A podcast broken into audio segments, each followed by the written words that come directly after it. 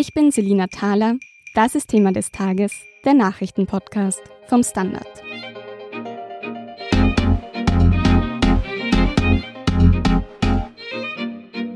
Deal or No Deal. Das hat es in den Brexit-Verhandlungen bis zuletzt geheißen.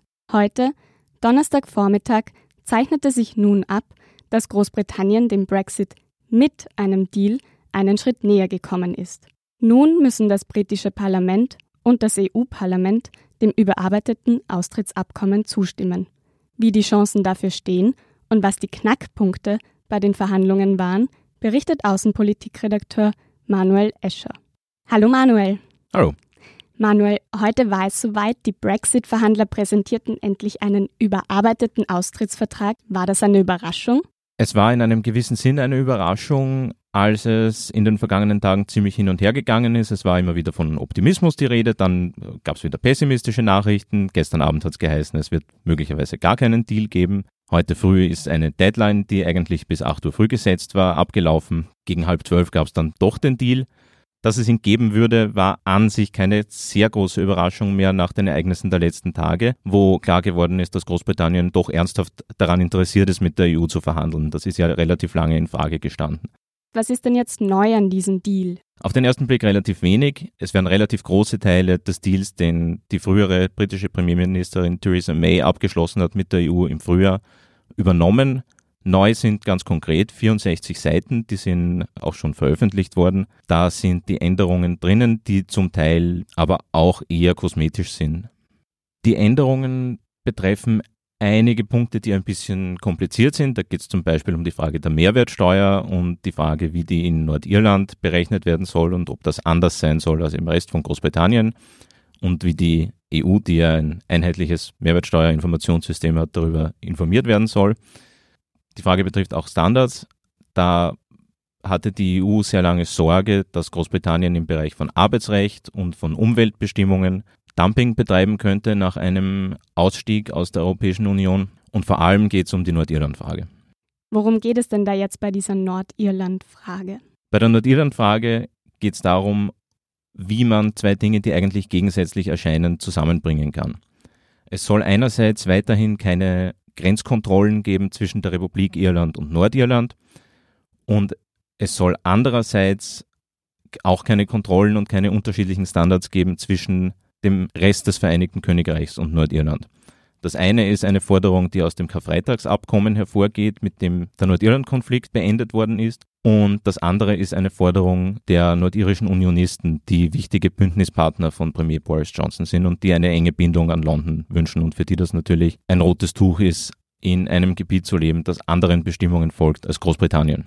Gut, das waren jetzt diese Knackpunkte in der Nordirland-Frage. Was hat sich denn jetzt geändert in dem neuen Vertrag verglichen mit Theresa Mays Vertrag? Theresa May hat mit Blick auf die Einheit des Vereinigten Königreichs eine Vereinbarung abgeschlossen, die vorgesehen hat, dass in Großbritannien und in Nordirland die gleichen Regeln gelten und dass daher Großbritannien und Nordirland Regeln der Zollunion mit der EU folgen müssen, bis zu dem Zeitpunkt, wo es eine andere Regelung gibt. Das ist der sogenannte Backstop. Den haben Hardcore-Anhänger des Brexit immer abgelehnt, weil sie befürchtet haben, dass Großbritannien damit dauerhaft in der Zollunion mit der EU gefangen sein könnte. Boris Johnson hat damit geworben, diesen Backstop abzuschaffen und hat jetzt dafür die Einheit des Vereinigten Königreichs ein Stück weit aufgegeben. Jetzt ist vorgesehen, dass Nordirland dem Namen nach in einer Zollunion mit dem Rest von Großbritannien bleibt, aber in Wirklichkeit den Regeln der Zollunion mit der EU weiterhin folgen wird. Kann man jetzt sagen, dass dieser Vertrag besser ist als der von Ex-Premierministerin Theresa May? Es ist wahrscheinlich Geschmackssache. Er bleibt in einem gewissen Punkt eigentlich hinter dem Deal, den Theresa May abgeschlossen hat, zurück, nämlich eben was die Einheit des Vereinigten Königreichs betrifft. In einem anderen Punkt kann Boris Johnson aber natürlich schon sagen, dass er sein Versprechen, den Backstop abzuschaffen, durchgebracht hat. Theresa May ist ja genau dreimal an dieser Nordirland-Frage gescheitert im britischen Unterhaus. Droht denn jetzt der Premierminister Boris Johnson auch daran zu scheitern?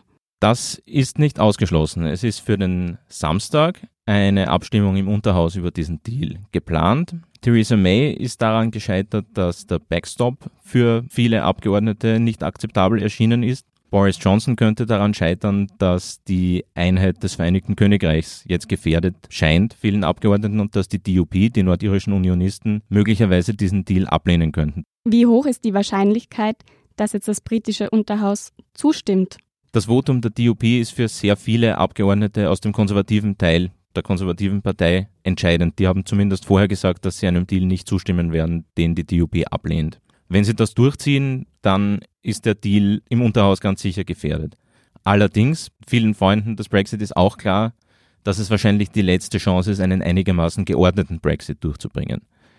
Es besteht einerseits die Gefahr bei einer Ablehnung dass es zum No-Deal-Brexit kommt, der wahrscheinlich schwerwiegende Folgen hätte und für den sie auch verantwortlich gemacht werden würden. Oder es besteht umgekehrt die Gefahr, dass Boris Johnson dem Gesetz folgen müsste, eine Vertagung des Brexit bei der EU erbitten müsste und dass es dann womöglich zu einem Referendum und zu gar keinem Brexit mehr kommt.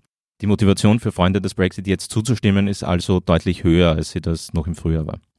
Ein No-Deal-Brexit ist jetzt also nicht ganz vom Tisch. Vorher müssen aber trotzdem auch noch die EU-Staats- und Regierungschefs zustimmen, oder Manuel? Das ist richtig. Im Allgemeinen wird damit gerechnet, dass diese Hürde relativ niedrig ist. Michel Barnier, der EU-Verhandler, arbeitet ja im Auftrag der Staats- und Regierungschefs und auch in relativ enger Absprache mit ihnen. Es ist also anzunehmen, dass die Staats- und Regierungschefs diesem Deal jetzt auch zustimmen werden. Vor allem, weil er aus ihrer Sicht gar nicht viel negativer einzuordnen ist als der, den Theresa May mit der EU abgeschlossen hätte und dem sie ja schon einmal zugestimmt haben. Gehen wir jetzt davon aus, dass das britische Unterhaus zustimmt. Was ist denn dann der nächste Schritt? Der nächste Schritt ist dann, dass auch das EU-Parlament diesem Deal noch zustimmen müsste. Das passiert Mitte nächster Woche. Auch da wird im Allgemeinen damit gerechnet, dass die Abgeordneten dem, was ihre Regierungschefs beschlossen haben, nicht entgegentreten werden. Aber das EU-Parlament war in den letzten Wochen und Monaten immer wieder für Überraschungen gut und es ist nicht völlig ausgeschlossen, dass es wieder Unerwartetes tut. Wenn jetzt trotzdem alles durchgehen sollte, haben die Briten noch zwei Wochen bis zum geplanten Austritt am 31. Oktober. Geht sich denn das überhaupt noch aus? Auch das ist eine große Frage, die viele Experten beschäftigt. Es gibt eine ganze Menge technischer Details, die in dieser Zeit jetzt auszuarbeiten oder auch umzusetzen sind. Die Zeit wird auf jeden Fall knapp und für einen Brexit im eigentlichen Sinne ist sie wahrscheinlich zu kurz. Es ist durchaus möglich, dass es trotzdem den Brexit am 31. Oktober gibt, dass der aber im Wesentlichen eine leere Hülle wäre, bei der ein paar Schilder ausgetauscht werden und ein paar Bezeichnungen fallen, aber die richtigen größeren Änderungen dann im Laufe der nächsten Wochen und Monate stattfinden. Zusammengefasst wird sich also ab dem 1. November noch nicht so viel ändern, was den EU-Austritt angeht. Zusammengefasst ist die Lösung mit einem Deal die, bei der sich relativ wenig ändern wird. Kritisch wäre es gewesen bei einem No-Deal-Brexit, bei dem tatsächlich mit 1. November fast alle Regelungen zwischen der EU und dem Vereinigten Königreich ausgelaufen wären, was eben unter anderem für Chaos an den Grenzen, für Versorgungsengpässe und dergleichen gesorgt hätte. Die aktuellen Entwicklungen zum Brexit finden Sie in unserem Live-Ticker auf der Standard.at slash international. Vielen Dank, Manuel Escher, für deine Einschätzung. Sehr gerne. Wir sind gleich zurück.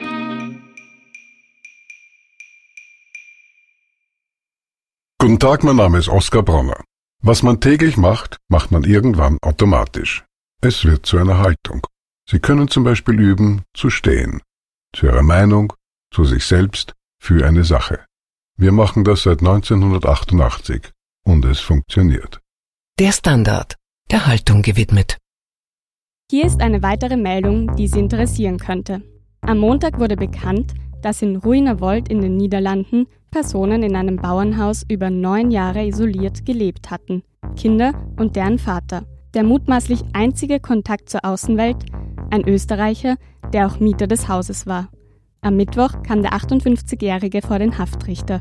Es muss geklärt werden, ob die Familie freiwillig im Verborgenen gelebt hat oder festgehalten wurde. Und zum Schluss noch das Posting des Tages. Ich glaube, Johnson jubelt zu früh, schreibt Standard-User Veilchenbeschleuniger. Das war's für heute. Ich bin Selina Thaler vom Standard. Baba und bis zum nächsten Mal.